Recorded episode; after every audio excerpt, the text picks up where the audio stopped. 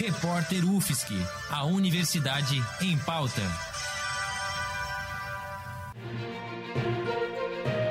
Cobertura especial Covid-19. Olá, ouvintes da Rádio.UFSC. Aqui quem fala é Giovanni Veloso, nesta segunda-feira, dia 6 de abril, trazendo informações sobre o coronavírus no país. O Brasil registrou hoje 12.506 infectados e 553 mortes pelo coronavírus, sendo 926 novos casos nas últimas 24 horas. Em São Paulo, epicentro da doença, já são 304 mortos e a quarentena está prorrogada pelo governo do estado até o dia 22 de abril. A letalidade do vírus no país está em torno de 4,6%.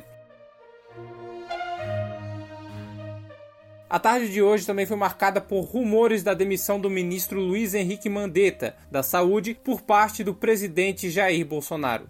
O presidente, que citou no domingo que alguns ministros estariam subindo a cabeça, realmente considerou a demissão, mas no final de tarde de hoje foi convencido pelos ministros militares Walter Braga Neto e Luiz Eduardo Ramos de que manter Mandetta seria a melhor decisão. Mesmo assim, Mandetta continua em uma situação complicada após os choques nas últimas semanas com o presidente nos tópicos do isolamento social e da quarentena. Possíveis cotados para a substituição do ministro são Osmar Terra, ex-ministro da Cidadania, a médica e diretora do Instituto Avanços em Medicina, Nise Yamaguchi, e o diretor-presidente da Anvisa, Antônio Barra Torres. A Bovespa encerrou as atividades de hoje em alta de 6,52%. O dólar está cotado a R$ 5,29. Essa foi a primeira queda diária na cotação do dólar desde 26 de março.